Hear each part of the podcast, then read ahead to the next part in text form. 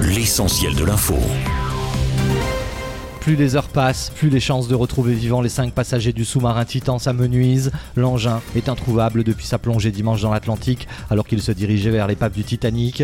La nuit dernière, des sonars ont détecté des bruits dans la même zone alors que les recherches se poursuivent pour retrouver les cinq personnes coincées à bord du submersible, dont un Français. Désormais, il leur reste environ 20 heures d'oxygène. C'est fait, le ministre de l'Intérieur Gérald Darmanin a présenté la dissolution des soulèvements de la Terre ce matin en Conseil des ministres. Le collectif dénonce de son côté une décision très politique et particulièrement inquiétante, je cite. La procédure de dissolution avait été engagée quelques jours après les violents affrontements de Sainte-Soline dans les Deux-Sèvres il y a deux mois contre le projet de méga bassine. Laurent Berger passe la main à la tête de la CFDT depuis 2012. Le syndicaliste a quitté son poste aujourd'hui. Il a désigné comme successeur Marie-Lise Léon, secrétaire générale adjointe de l'organisation depuis 2018. Elle devient au passage la deuxième femme à diriger la CFDT, un peu plus de 20 ans après Nicole Nota. C'était entre 1992 et 2002. Sa nomination coïncide également avec l'élection fin mars de Sophie Binet à la tête de la CGT. Dix départements restent en vigilance orange aujourd'hui et demain. Selon Météo France, il faut encore s'attendre à une reprise du risque pluvieux orageux cet après-midi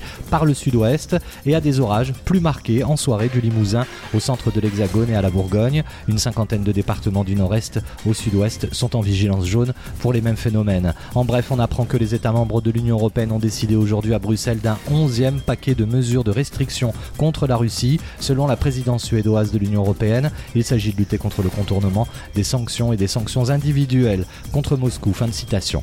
Enfin, sport et basket, le compte à rebours est lancé avant la draft NBA. C'est demain. Victor Wenbanyama devrait devenir ce jeudi le premier Français numéro 1 de ce processus de recrutement des meilleurs espoirs du basket américain. Âgé de 19 ans, Victor Wenbanyama mesure 2m21 et est devenu la mascotte outre-Atlantique.